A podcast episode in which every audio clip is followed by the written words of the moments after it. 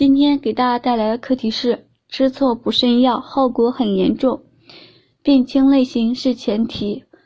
我有两个朋友都是用六味地黄丸治疗肾虚的，一人治好了病，一人反而加重了，原因何在？治疗肾虚，辨清肾虚类型是前提。肾阴虚应滋补肾阴，肾阳虚应温补肾阳，千万别补反了。我相信大家都有可能听说过。中医治病叫辨证论治，中医的治疗针对的是症。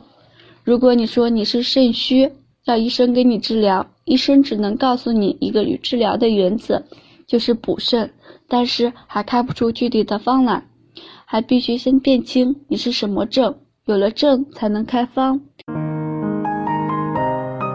如果大家在两性生理方面有什么问题，可以添加我们中医馆健康专家。陈老师的微信号：二五二六五六三二五，免费咨询。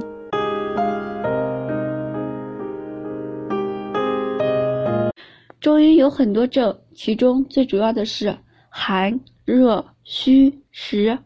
寒症的病人要温，用的是热性的药；热症的病人要清，用的是寒性的药；虚症的病人要补，实症的病人要泻。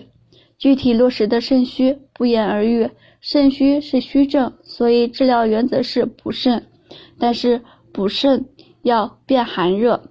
肾阴虚的症是特别的有热象，属于热症，治疗方法是滋补肾阴。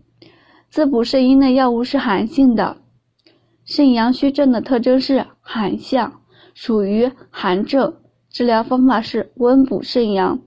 温补肾阳的药物是热性的。滋补肾阴和温补肾阳正好是相反的，形同水火。如果二者互相颠倒，后果是可想而知的。肾阴虚误服温补肾阳的药，那就是火上浇油；肾阳虚误服滋补肾阴的药，那就是雪上添霜。